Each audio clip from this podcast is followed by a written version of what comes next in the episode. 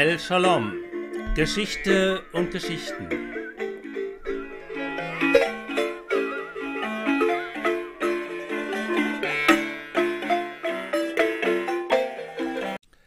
Man könnte meinen, die Weltgeschichte erlaube sich manchmal Scherze, und ein ganz besonderer ist dieser von dem babylonischen Gärtner, der plötzlich König war und es dann blieb, 24 Jahre lang.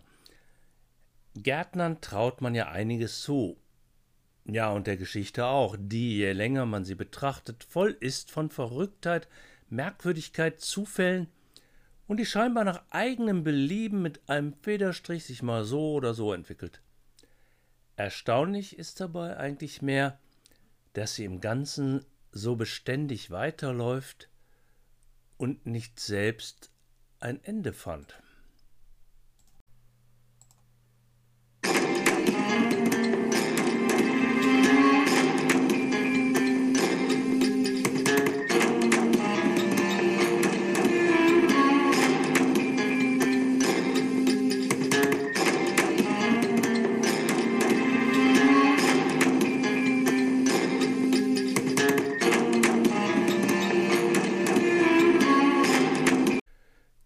Kurznachricht aus dem fernen Alten Reich, das vor 4000 Jahren in der Gegend des heutigen Irak sich breitete, lautete einfach: Der König tauschte im Scherze die Rolle mit Elil Bani, seinem Gärtner, und setzte ihn auf seinen Thron.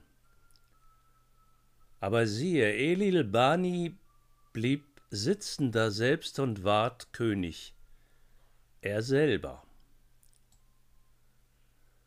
Solche Scherze gibt es ja auch heute noch, wenn zum Karneval für kurze Zeit ein Ersatzherrscher das Zepter übernimmt, um es dann aber umso schneller wieder abzugeben, denn wo käme man hin?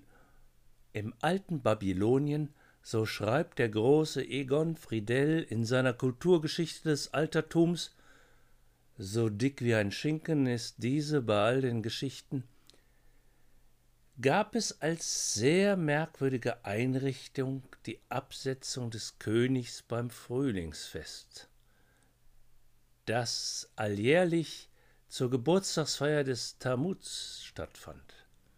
Der Oberpriester nahm ihm die Herrschaftsinsignien ab und an seiner Stelle wurde ein Tauschkönig auf den Thron gesetzt, der nun für die Dauer des Festes nach Belieben über den Hofstaat die Tafel und sogar den Harem des Königs verfügen durfte, ein schönes Symbol für die Gebrechlichkeit aller irdischen Macht. Zur Zeit der ersten Dynastie von Isin ereignete sich aber ein ziemlich romantischer Zwischenfall, während der Gärtner Elil Bani, zum Maskenkönig erkoren, das Zepter führte, starb plötzlich der richtige König an einem heißen Gerstenbrei, den er zu hastig geschlürft hatte.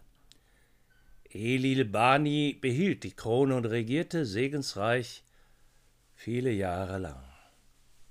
Das Ganze, heißt es, war von der amorösen Ishtar arrangiert, die sich in den hübschen Burschen verliebt hatte. Es ist durchaus möglich, dass die Erzählung wahr ist, auf jeden Fall aber wäre sie ein dankbarer Stoff für ein Drama, der sich entweder ins Lustspielmäßige wenden ließe, indem sich Elil Bani als ein viel besserer König herausstellte als alle Geborenen, oder ins Tragische, indem er unter der furchtbaren Last der Verantwortung zusammenbricht, oder auch was dem Charakter dieses sinnigen Lebensmärchens vielleicht am besten entsprechen würde, ins Philosophische, indem der Gärtner zu der Erkenntnis gelangt, dass auch das echte Fürstentum bloß Larve und Schein ist und in seinen schlichten Blumen mehr Würde und Wahrheit lebt als in allem Kronenglanz, der immer nur geliehen ist.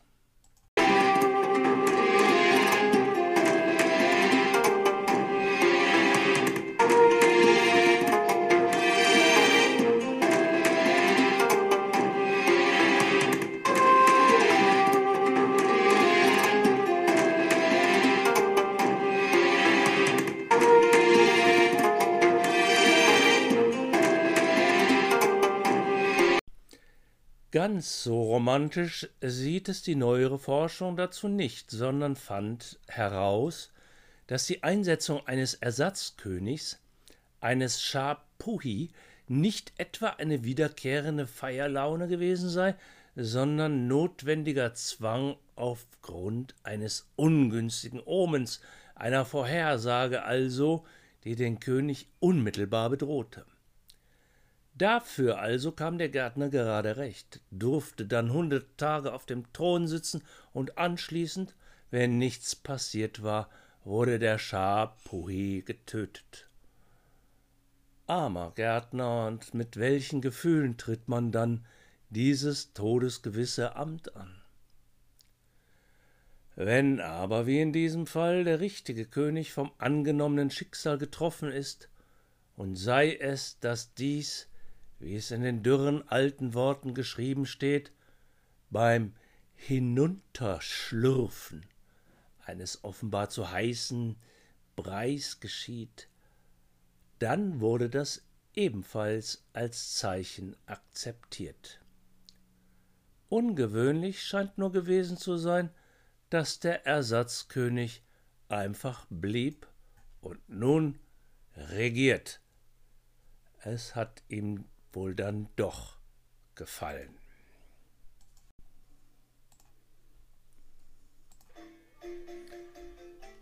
El Shalom, Geschichte und Geschichten. Das war die letzte Folge von Biosphären. Ja, man könnte immer so weiter erzählen von Geschichte zu Geschichte und es kommt immer mehr dazu.